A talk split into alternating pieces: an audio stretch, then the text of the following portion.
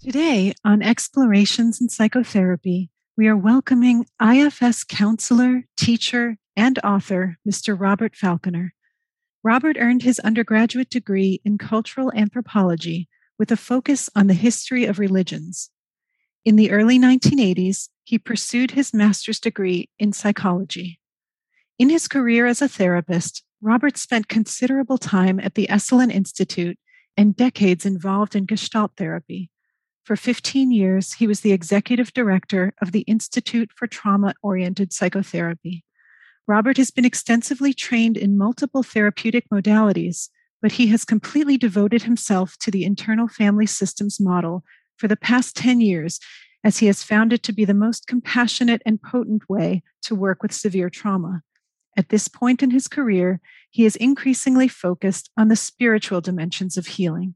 He has published six books, co edited four, and most recently co authored a book with Dr. Richard Schwartz, the developer of the IFS model, entitled Many Minds, One Self Evidence for a Radical Shift in Paradigm.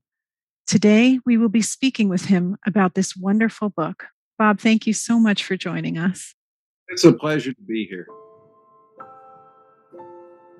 Bob, thanks much for having us. It's an honor to start off this podcast series with such an interesting and foundational reading. This title you have authored with Dick Schwartz in 2018 is a beautiful and extensive work that helps us understand the origins and development of our multiple minds.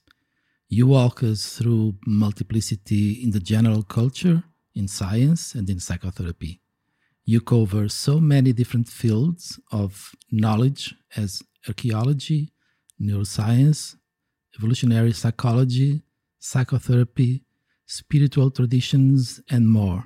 So, thank you so much to you and Dick Schwartz for this work that shows, in an evidence based way, the ubiquity within the scientific community of the awareness that the mind is not unitary, as it shows the continuing resistance to this idea of multiplicity throughout time.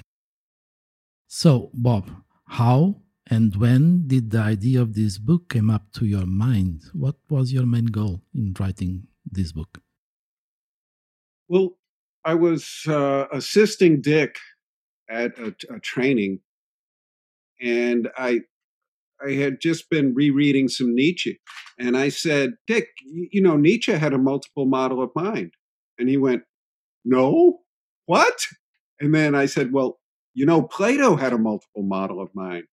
And he's going, uh, he'd never heard of it. He had no idea. And so he got really excited and said, Well, could you could you send me some notes on this? So I sent him some notes and I said, There's so much more, Dick. And it, the first thing I suggested is let's organize a big interdisciplinary academic conference and get all the experts from all these fields who can talk about multiplicity in Plato's philosophy, multiplicity in Islam, you know, and I laid out a bunch of the fields. And he said, Well, that sounds like sort of a drag. and and I said, Well, let's do a book then. I thought it would actually be easier if we organized the conference and then published a book of all their papers. But I love doing research, so, and the idea of working with Dick was really fun. So I jumped on it.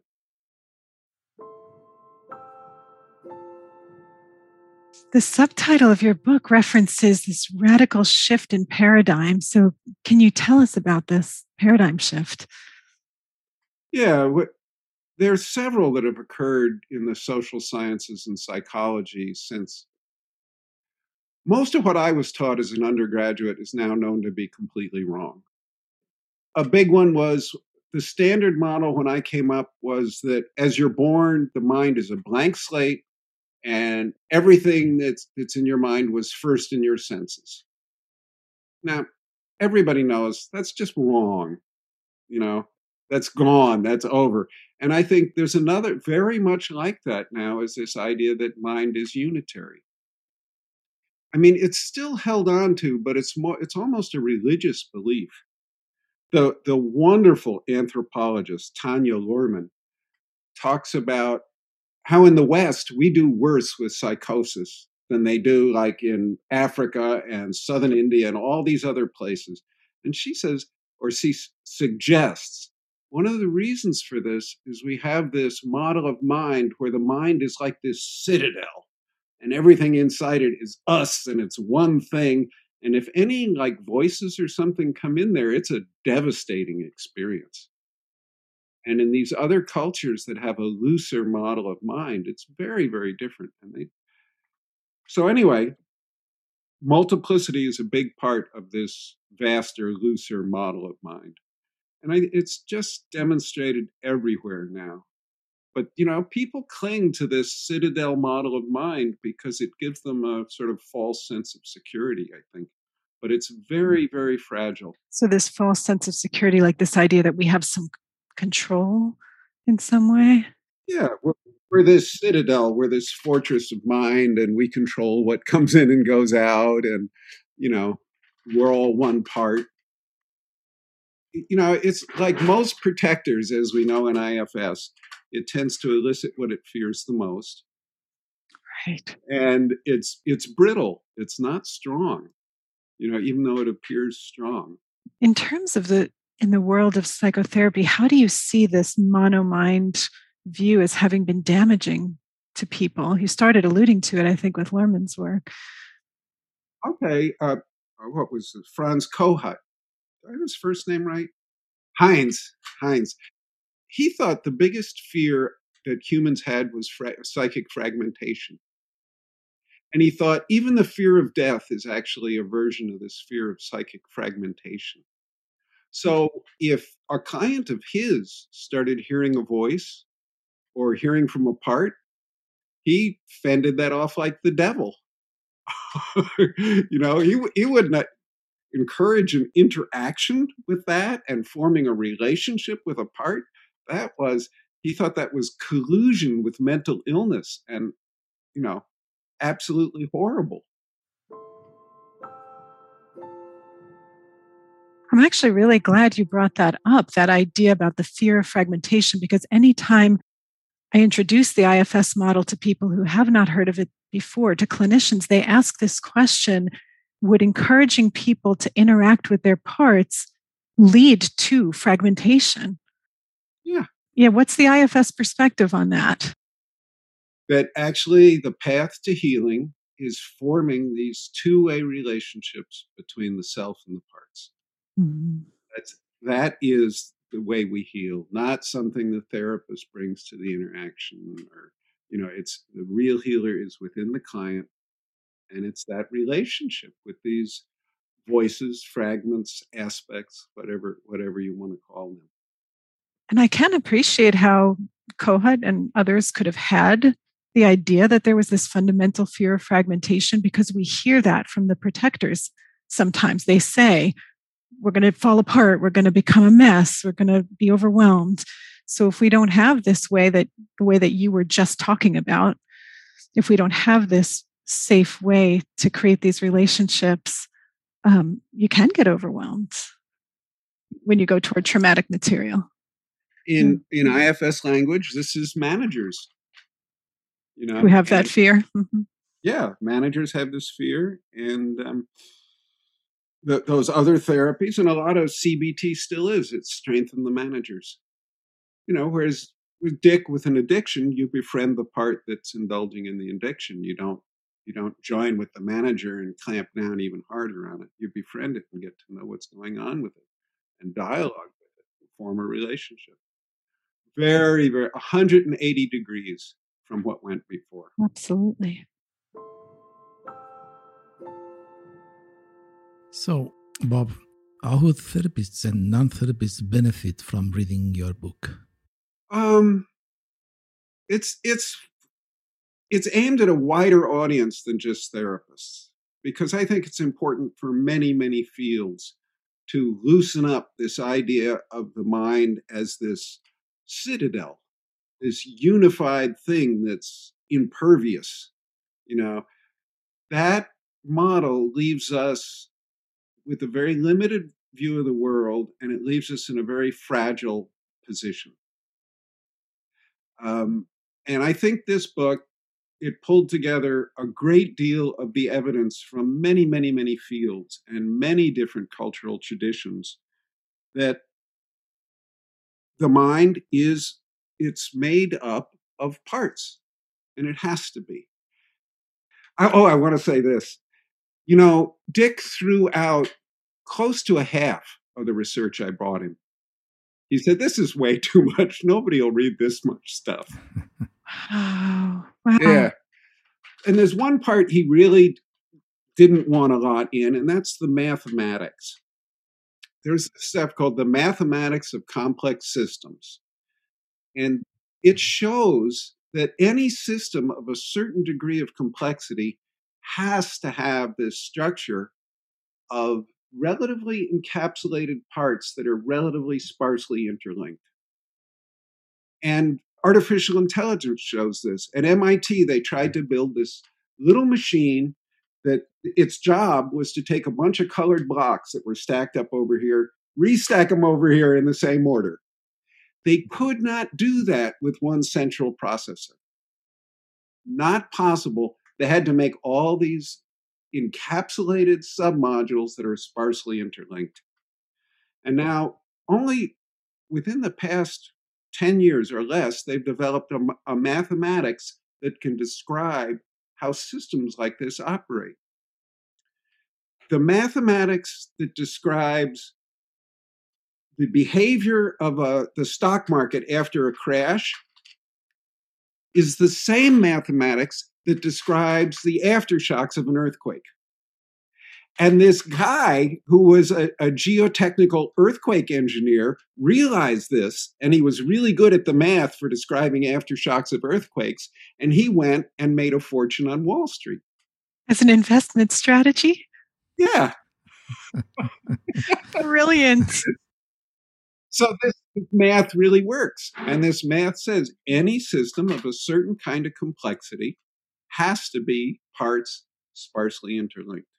Mm. So I think this kind of it's it's systems theory. It's just, you know, I think it's really, really important in many, many fields. So much more broadly applicable than to just the field of psychotherapy and mental health. Yeah. And, and you can understand why people would find it difficult at first, but I think it's really important because it frees up so much. Anibal, actually, I like your question about how can therapists and non-therapists bob was addressing how everyone can benefit from this book but i'll say as a therapist reading this book i benefited in a really specific way because in doing ifs of course i'm seeing evidence of multiplicity every day in sessions i'm seeing it in my own system but I know humans have this tendency to notice what appears to confirm our own biases. So, am I seeing multiplicity because I believe it's there or because I'm doing something to elicit that kind of language from my clients or because it's really there? So, what I loved about this book is how you and Dick take us on this whole interdisciplinary journey. And now I'm learning that you even had way more research than is even in here, and there are fields you didn't even touch on. But, you know, like Anibal was saying earlier, evolutionary and cognitive psychology are covered, neuroscience, artificial intelligence, complexity theory, all kinds of religious and spiritual traditions. And so it was really comforting to that sort of empirically oriented part of me to see that people from many disciplines with many approaches and diverse methodologies are all coming to these same types of conclusions about this multiplicity phenomenon. So I loved the book in part for, for just that as a clinician, I don't give this book to clients unless they're like academic types and really need all the intellectual background. Of course. But those that do, I think it's a pretty overwhelming amount of evidence. And I want to say this is not a new idea either. This is the way Plato thought, it's the way Socrates thought. There's one one of the Plato's dialogues Socrates and one of the students are talking, and they just, you know, they, they say, "Oh, mine's multiple," and they say, "Yeah, it's obvious. Uh, you know, we can have two sides of an argument go on in our head, yeah, mind's multiple, and then just go on like everybody would know this. Wow. So, and one one classicist actually says that Plato's Republic, where he describes the three classes and how all these things interrelate, actually was an elaborate metaphor for the human mind. Mm. So this is not new. It's it's been repressed, I think, primarily since the Enlightenment, only in the past few hundred years in the upper crust of European intellectuals. Bob, among the contemporary therapies that embrace multiplicity, you name voice dialogue, schema therapy from Jeffrey Young, contemporary psychoanalysis, focusing, and many others. So, multiplicity is out there in so many approaches and models, but not always shining or even fully named, right? Why is that, and how damaging it can be? Well, I think there's an arrogance to the Western mindset that likes to think, you know, this our mind is a citadel. We know all this stuff. We're in charge. There's a couple. There's a neuroscientist, and I always get these things back backwards. This neuroscientist said, "We are like a stowaway in a lifeboat on an ocean liner, thinking we're running the ship." Yes. and this this cognitive scientist said, "We're like." The guy who sells newspapers in the lobby of the Empire State Building thinking he controls the building. That feels good. yeah. And I think it's like that. And multiplicity gives you a model that can explain this. And that's awfully hard on people, Mm. you know, at first. I found it interesting in kind of reading through this historical overview that you presented with Dick about this concept in psychotherapy, how you talk about some theorists within psychotherapy actually initially had some insight into this way of understanding the mind as multiple, and then they either sort of backed off from it or completely rejected it. So, you know, I was just curious about about that, just the, the reactions to this concept that we're starting, we're touching on a little here. Well, hopefully now there's such a weight of evidence that it won't get reburied again. It has come up repeatedly and been reburied. Um, Hermann Hesse's book, Steppenwolf, Mm-hmm. you know, it, the big thing was there's this scholarly guy who's got this other part that's a wild wolf of the steppes. And he goes to this place, the Magic Theater, where, and they give him this thing, Treatise on the Steppenwolf. And they say, oh, you're not two, you're many, many, many, many. And in that part of the book, Hesse describes in great detail why the Western world won't tolerate this idea and all the ways it's been repressed. So Wow. this is not this is not new or original with Dick and me.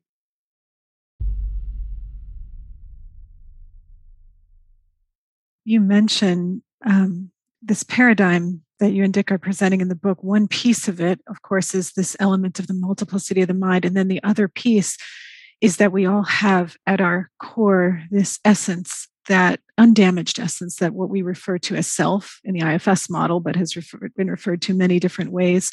So I, I really love how you detail in the third section of the book how this concept of self is at the heart of virtually every spiritual tradition. So I was hoping you might elaborate on that a little bit. What I'll say is not really what we got in the book, but it's I think it's what I the way I'm thinking about this more and more now is that the concept of self is like in quantum mechanics, the idea that light is a particle and a wave. And within us, it's a particle, you know, and but there's this vast sense of self that you can tap into that's like a field or a wave. Mm. And you know, one of the things we say in IFS that is a little strange is that even the parts of us have self. Yes. So when you have this particle and wave view, that that all makes sense and is relatively comprehensible. That it that is both of these, you know, and it's only it depends on the observer which one you see.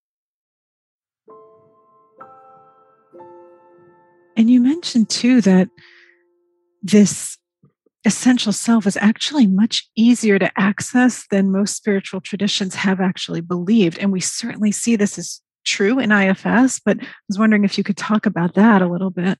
Well, this is a whole section of the book that Dick threw out. I love big words, and Dick does not like big words. Okay. And the, the big words for this are kenosis and apophaticism. Okay. In the history of religions, they talk about these as being characteristics of almost every religious tradition. But basically, what they mean is the way to the spiritual is you just get stuff out of the way. You just remove things. Constraint release is the phrase Dick, Dick uses all the time. That's who we are. It's absolutely undamaged. It's like the sun after a storm. Even if the storm mudslides ruined your house, everything, the sun is absolutely undamaged. Now, that's very, very different from every other kind of psychotherapy I ran into.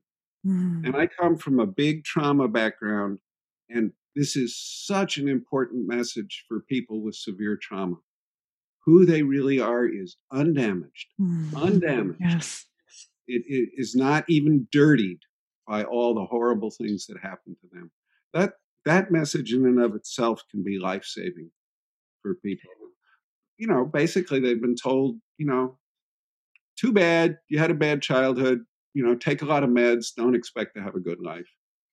And this is Dick's message is no, the exact opposite. You mm. are undamaged. So kenosis and apophaticism. Kenosis means you you get to the divine by getting rid of all your ideas about the divine, basically. And and the last the last biggest obstacle to the divine, to God, is your idea of God. So you have to get rid of all that. And that's, that's what Dick's talking about. And so he is the heir of a multi thousand year spiritual tradition. And apophaticism is the idea that the only way you can talk about the divine or the big self as field is by saying what it is not. There's no positive descriptor that's big enough. So I see IFS in this in this particular part of it as being heir to a multi-thousand year spiritual tradition that occurs in Christianity, Judaism, Taoism, Buddhism. It's pretty much all over the place. And actually, some of what you were saying resonating with a curiosity that I had because you say, you talk about in the book, whether you believe that the wholesome factors of the mind are innate and merely have to be uncovered or or whether you believe that they're constructed through this intense and disciplined practice whatever view you have really informs your whole approach to spirituality and psychotherapy so i'm curious you know within psychotherapy how you've seen that play out whether we believe it's constraint release as we do in ifs versus building it up like a muscle or you know yeah yeah constraint release gives hope to the most severely damaged people. Number one. The building it up as a muscle encourages what in IFS we call manager kind of energies, discipline, and it also can re exile the tender, hurt parts of us that are not functioning so well. Because we just crush them in our attempt to get to get to do our spiritual life. And you know, so many people uh, do this spiritual bypass thing where they start to have a tender, vulnerable feeling and they go, Oh, let me meditate a few minutes and it'll go away. you know, this, this relates, I think, to the idea of counteractive change.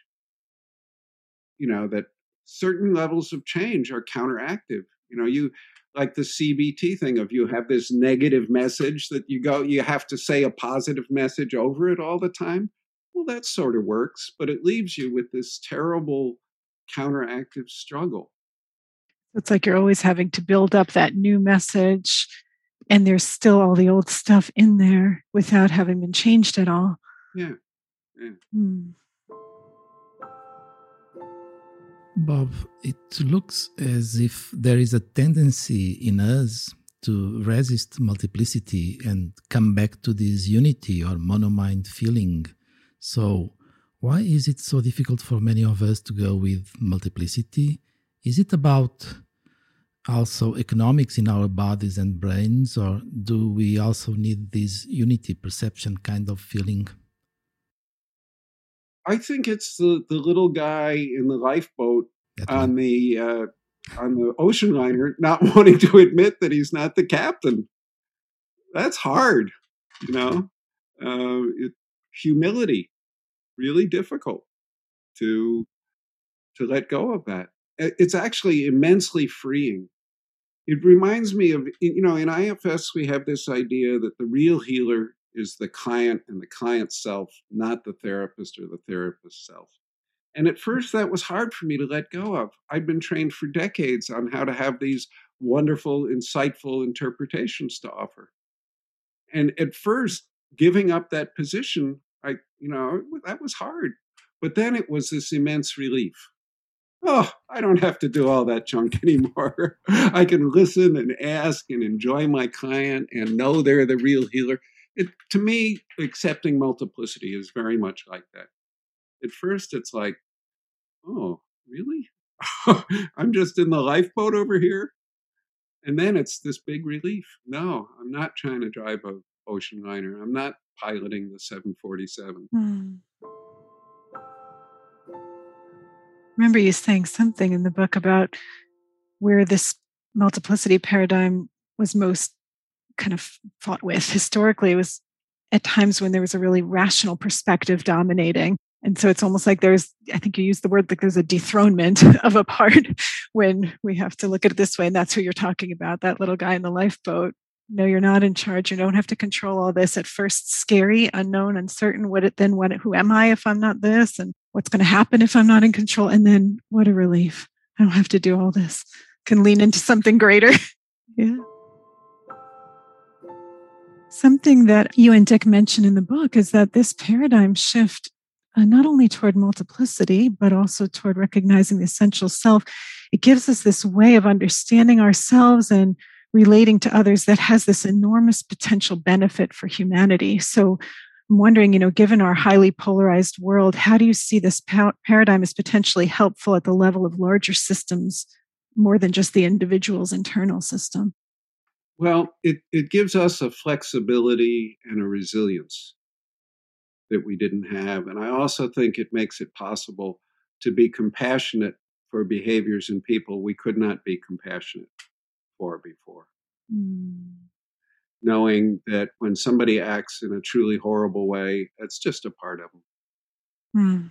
that, that self is still in there undamaged. And it can give us a lot more tolerance, compassion, flexibility. I think those are the, the big ones. Absolutely. And I know that like a, an area of interest of yours that is, is not mentioned in the book is the idea that not only is the mind multiple, but that it's also porous. And I'm just curious on your perspective on that. Well, that's that's the next book I'm working on, and th- this one, I mean, if you stop and think about it for a little bit, I think it's undeniable and obvious. Every living cell is surrounded by a semi-permeable membrane. It has to be, or it's dead, right? Every human being is permeable. You take in food, you excrete wastes, you take in information. You know, we are not these like rock like citadels, like like this mo- myth of the monomind is what Dick would call it. But we're also permeable. You know, and I think one thing that clearly shows this is I think it's Siegel, the interpersonal neurobiology. Mm-hmm he talks about our number one way of regulating our own internal states is through relationship with other people. Mm-hmm. Our emotional mind is very, very permeable. So I think if you put this together with this idea of multiplicity and self, it takes this paradigm shift to a whole nother level.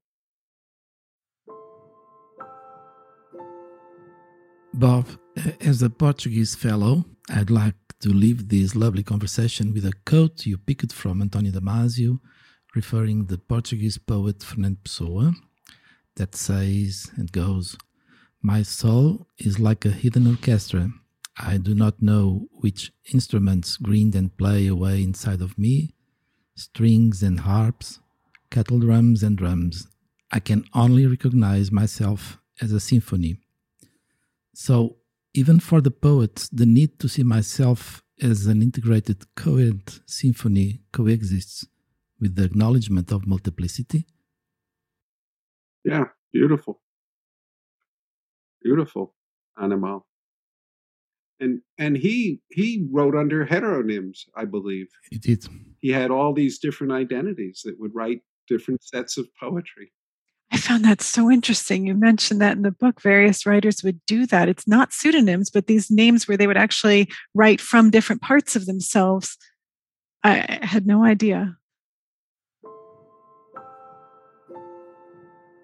Bob, what is coming for you? Is there more writings coming? Yeah, this, this book I'm doing on the permeable mind, and um, I'm teaching a lot now and I'm getting uh, very interested in uh, IFS in the third world. I mean, the, the Western model of one on one psychotherapy is just too expensive and too slow for countries where the average annual income is $10,000 or something. Oh, yeah. So China has a really interesting program, Inner Peace Coaching, Dr. Hailan Guo, uh, that's reaching many, many, many people. And we're, we're I just uh, led a training in Pakistan where we're trying to develop something like that for Pakistan. This wonderful woman there, Dr. Yasmin Khan, she uh, got a bunch of those uh, Sealand containers, you know, those big metal boxes they have in the box, uh, the back of freighter ships. She took them, cleaned them up, put them in the worst slums of Karachi and their walk in mental health clinics. Wow. Amazing. We're helping wow. train her staff. And the goal is to get people who live in those neighborhoods who are, don't have any education, basically, some kind of basic training and then hierarchy of supervision above that so that we can reach very large numbers of people and relieve human suffering on a much faster scale than one one-on-one psychotherapy could do. So that's that's one thing I'm very interested. That's incredible. Bob, thank you again for having us and for this amazing work you and Dick Schwartz have done tracking the unity multiplicity pendulation throughout times. It's always a joy to talk with you and learn from you so much wisdom and love you share. So, my hope and uh, Lexi's hope is that we can keep meeting and sharing our work and our lives. Thank you so much. Thank you. Delightful being with you too. Thank you, Bob.